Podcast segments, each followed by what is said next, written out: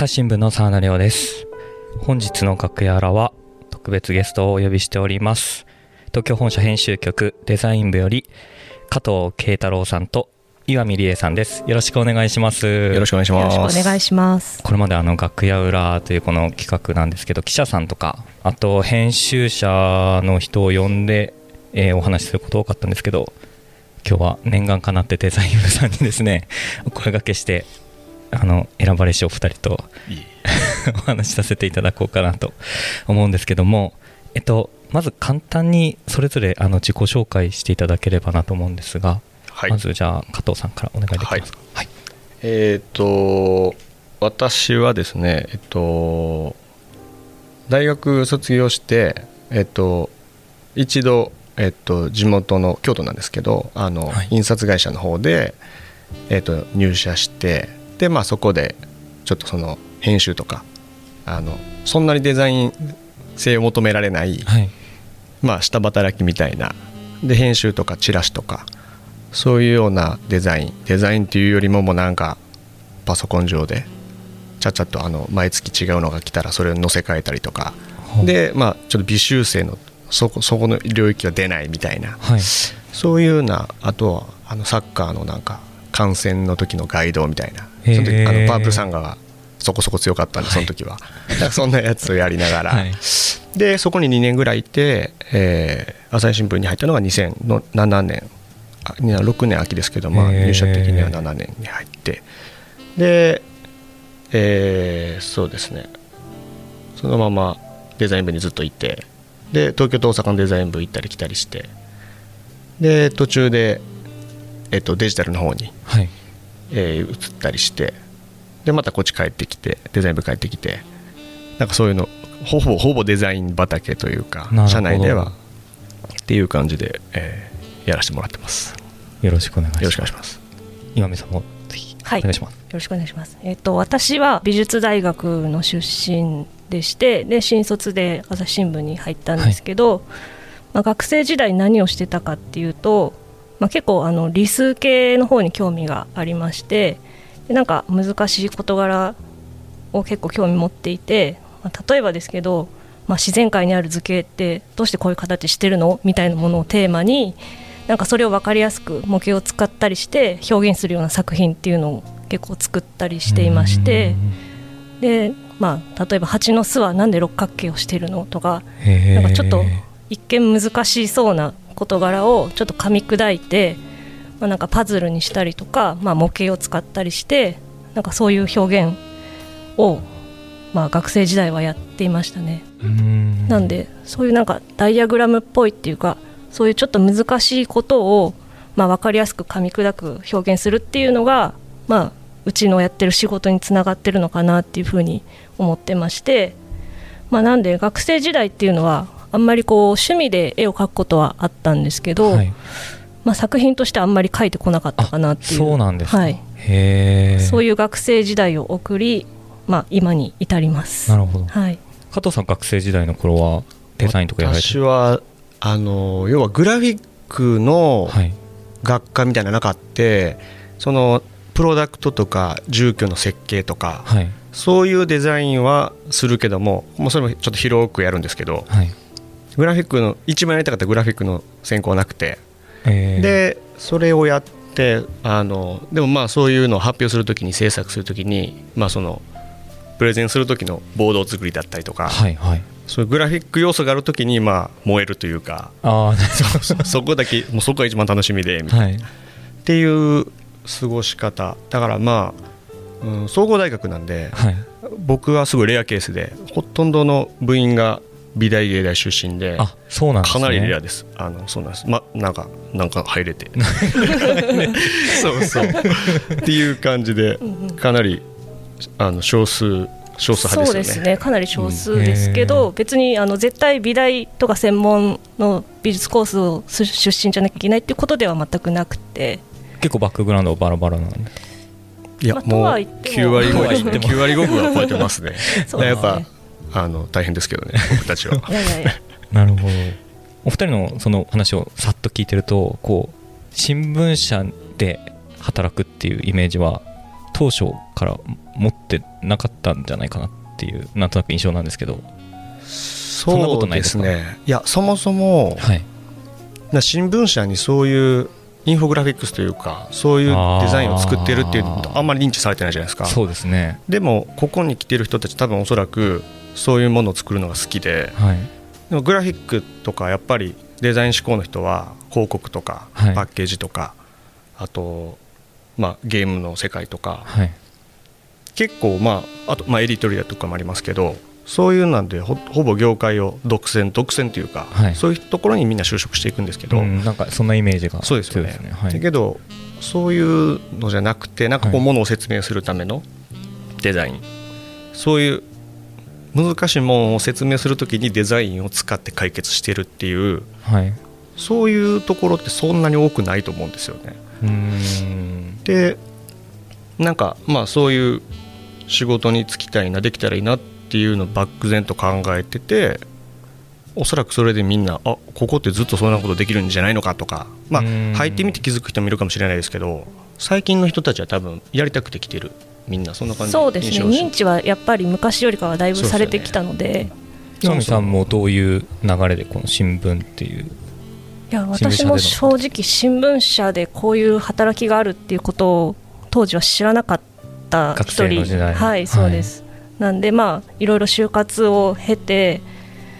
まあでやっていく中で、えー、と学校のせんあの大学の先生がまあこういう仕事もあるよっていう形でちょっと紹介をしてくれたんですよね。大学のそ先生からえへえ。ー確か新聞のこう切り抜切り抜きというかあの記事の中に採用のあれが入るじゃないですか、はい。それを見て声をかけてくれてで私自身もあの実家がずっと朝日新聞取っていたのであそうなんですね。まあ、なんで、まあ、どういうことをしてるのかなっていうのは、まあ、新聞を見る限りでは、まあ、なんとなくは分かったんですけど、まあ、実際入ってみてこんなにいろんなことができるのかっていう感じは受けましたうーね。ん。やっぱりこういわゆるこう一般的なみたいな素人目線で言うとこうデザインっていうとなんかやっぱ広告とかそれこそゲームグラフィックとかなんかそっちにを希望する人が多いのかなと思うんですけどこうやっぱあえて新聞みたいなところにこう魅力みたいなのを感じられる。そうですね。だからそういうそういうところにデザインを使うっていう風なのはまず少ないのが一つとはい。でもその新聞まあオールドメディアとか言われますけど、はい。まあ、確かにそうなんですけど、はい。やっぱあの画面の大きさはい。っ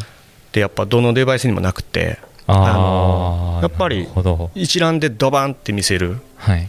俯瞰して見せて初めて分かることみたいな震災とかその大型災害よくあるんですけど、はい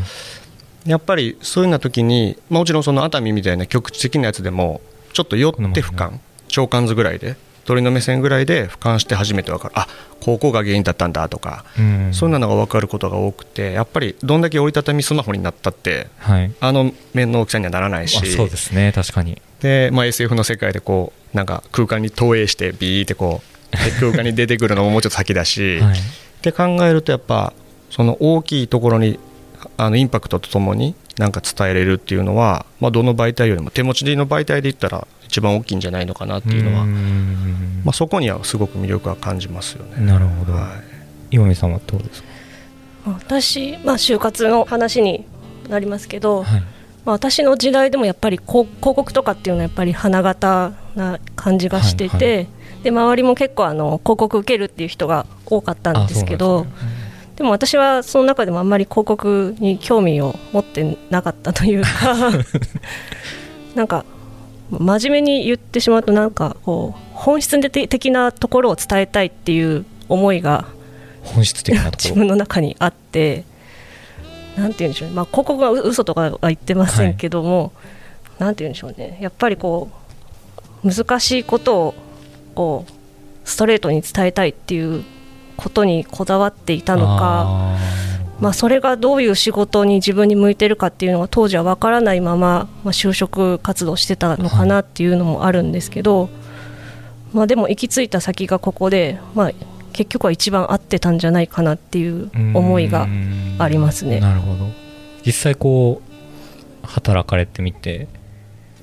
どうですか？その働く前のやれそうなんじゃないかと思ってたことと今やれてることって一致はしてますか？結構一致してますね、うん、あとそのデジタルでのコンテンツみたいなのは想像もしてなかったですし動いたりするなんて僕らグラフィックの人間からしたら動くなんて考えられないことだったんで。だからまあそういうようなこともできるようになったっていうのもありますけど意外にその新聞のグラフィックってそのそういう伝えるためにその本質を伝えるためにデザインの力でなんとか伝える、はい、でそれでいてその連載のカットのそのカットって呼んでるんですけど連載のロゴマークみたいな、連載タイトル、はい、連載のついてるついてるみたいな、はい、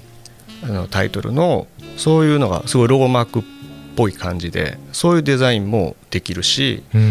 でイラストの仕事もあるし、はい、要はオピニオン面とかそういうなん論がいくつもあるようなところで一つポンと見せてこの話をしてるんだよとかここが問題をこうちょっとちょっと抽象的に表現するような、世界観をちょっと表すようなイラストとか意外にそのいわゆるゴリゴリのインフォグラフィックス以外のものも結構そのいわゆる装飾的なデザインっていったら多分装飾とか飾るとかそういうイメージの方が多いと思うんですけど、そういうなものもあるしそういうインフォグラフィックス的なとこもあってバリエーションすごいあって、うん、そこは楽しいですよねそうですね。入った当初はやっぱりデジタルってまだななかったあまあ、あったけども。今ほど。そうですね。デザイン部がこう活躍する場というかそういう範囲はあまりなくて、うん、こんなにもいろんなことをするようになったかっていう感じがここ数年本当に感じます。これもしかしたら次回も話すかもしれないんですけどそもそもこのデザイン部さんの普段作ってるものって何種類ぐらい 何種類というかどれぐらいあるんですか？例えばなんか多分リスナーさん分かんないかもしれない。大きく分けると、はい、まあ、簡単に言うと写真と文字以外なんですけど 新聞の、ただ、そそれってえじゃあどこなのってなるじゃないですか、はいはいはい、大きく分けると地図とかグラフとか、はい、チャート。昔はその3つで大体済んでて、はい、今でも究極にたどっていけばその辺に行くんですけど、はい、あと今デジタル上でよくその連載を出すために普通のあの一般的な記事と違ってこういうまとまりで出すっていうその連載バナーみたいな、はい、要は連載のちょっと顔となるようなビジュアルを作って、それを連載の頭に持ってくるとか各回のページの頭にあるとかいう、そういう制作も多くなってきてるし、はい、であとはそのイラストとかコラージュっていうあの、まあ、本当に絵だけで見せる、はい、でコラージュでちょっと政治家の写真何枚か組み合わせて背景になんかちょっと持ってきて雰囲気出すとかっていうのとかあと漏れてるやつあるかな、まあ、あとは最近で言ったらアニメーションとか。あそうですね。最近アニメーションもやってますもんね。ちょこちょこ。ちょこちょこ。そうか。それもともとご自身がやってきた専門外のこともじゃあ入社してから学んだこととか結構あるんですか？いやもうすっごくありますよね。そっちの方が多分多いと思います。そっちの方が多いんですね、はい、やっぱりやっぱり、はい、あのデザイナー以外の人と一緒に仕事することが多くなって、はい、例えばあのテックサイドというかその情報技術本部っていう別の部署があるんです。そういう技術系の人たちとかあとはクリエイティブチームって呼ばれてるもうちょっとこう見せるフロントエンド前の方その要はみんなの目にするところのエンジニアたちと一緒に仕事することもあるし、でアニメーションとか動画に関するとぱそういうのに長けた人が入社で入ってきてくれてあの機材も揃えれたりとか、うん、作り方とかトンマナとかもそれで分かるようになってきてそれですごい広がっていった印象すごいありますよね。そうですねだからまあ本当に重要なことって考え方次第というか、はい、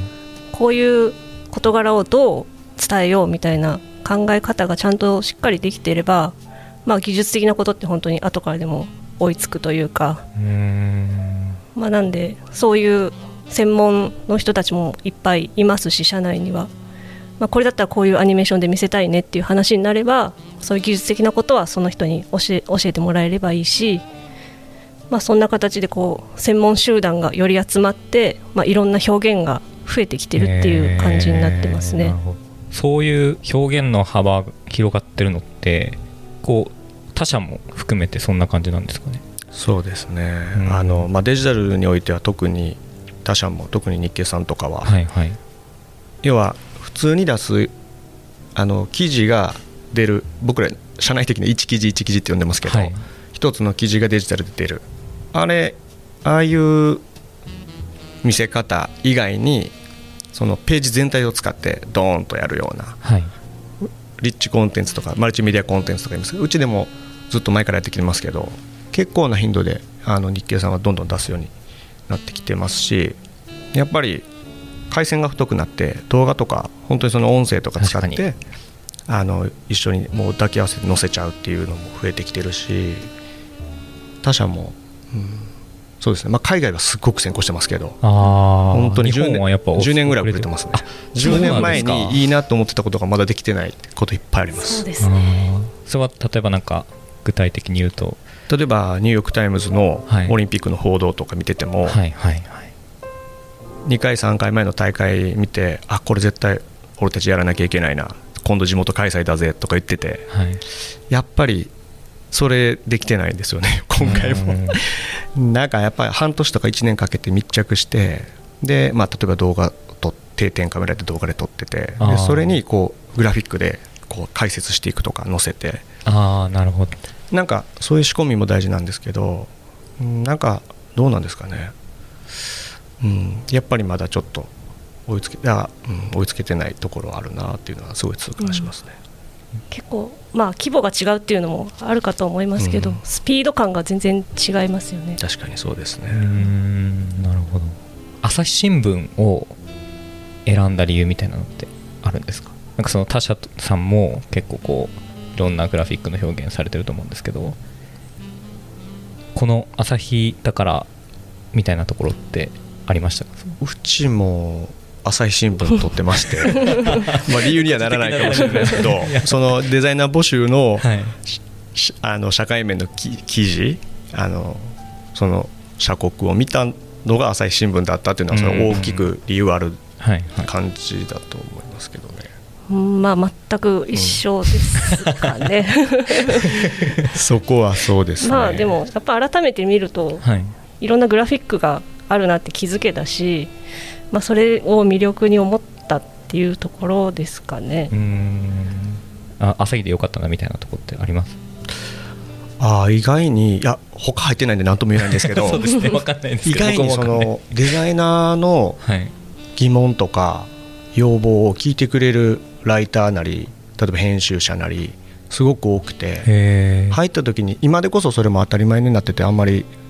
感感じる感じること少ないかもしれないですけど入った時すごく思ったのが意外に聞いてくれるそういう自由な社風というか、はいはい。そういう空気編集局の空気感すごい厳しいところだと思ってたので意外にあのそれは良かった、まあ、他ももしかしたらそうなのかもしれないですけど 特にそれでインフォとあのグラフィックに関しては大きく表現変わるのでこれ分かりにくいからこうした方がいいんじゃないですか。あ本当だねみたいな。うん。意外にこれやってって言ってそれを吐き出す来た球を打つみたいなはい。状態だと思ってたんですけど、うん。意外に、まあ、その第一読者じゃないですけど一番最初に見てはい。分からないところはもう聞いてこうしたらもっと分かりやすいと思いますけどみたいなうんのはもう言っちゃって、うん。っていうのが気さくにできるのはこれこのこの感じをなんか外の人にも知ってもらいたいなと思うぐらいに 僕たちは、へあのそういうのを感じながら仕事してますいつも。ー。なるほど。結構日々の仕事でもあの、ね、いろいろ聞いてもらえますし、まあ、企画とかの話になってきてもはい。ちょっとこういう企画でこういうコンテンツ出したいんだけどもって言っても結構実現することがほとんどで、まあ、その分周りの人がいろいろ動いてくれてる感じはあるんですけども、まあ、でもダメって言われたことは今のところないんじゃないかと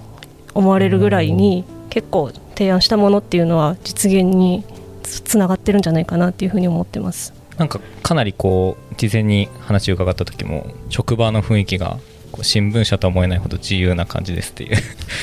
いただいてましたけど普段どんな感じなんですか？職場、まあ見た目と中身と両方あると思うんですけど。見た目からいきまし見た目で言ったらまあそのパッと見てあの部屋の中やのになんで帽子かぶって仕事してるんだろうかとか なんであの人はターバンをつけて仕事してるんだろうかとかまあそういうのは確かに。でまあ見学者の、ね、方が来られてもあのちょっと上見上げてあデザイン部かみたいななんかこう 見てえ？っていうのもなんだかそういうのもちょっとそうな感じつつはい。まあそれは見た目のあとはまああれですよね。結構みんな制作途中のやつペタペタペタペタ壁に貼ったりしたりするんで、うんうんまあパッと見賑やかそうですね。に感じる。かなり賑やかなうん。感じに見えるかと思います、結構そのなんかチームで仕事されてるんですか？あれって。いやもうもうおのおのこう画面と向き合うえっとね基本はもうそのデスクと部員1対1でやるんですけど大きなプロジェクトとかはね。まあそうですね。チームを組んでやったりもしますけどもうがっちりその担当なのでもうこの担当しかやりませんっていう形ではないですねそういう形はまあ人数いっぱいいたらそういう形取れるかもしれないんですけど、はい、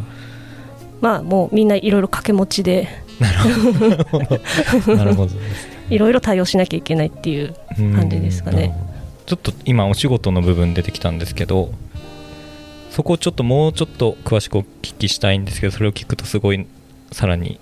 時間がいきそうなので一旦ここで区切ってまた次回お届けしようと思います、えーお二人ともありがとうございました。ありがとうございました。ありがとうございました。朝日新聞ポッドキャスト楽屋裏ではリスナーの皆様からトークテーマも募集しています。ハッシュタグ朝日新聞ポッドキャストでつぶやいてください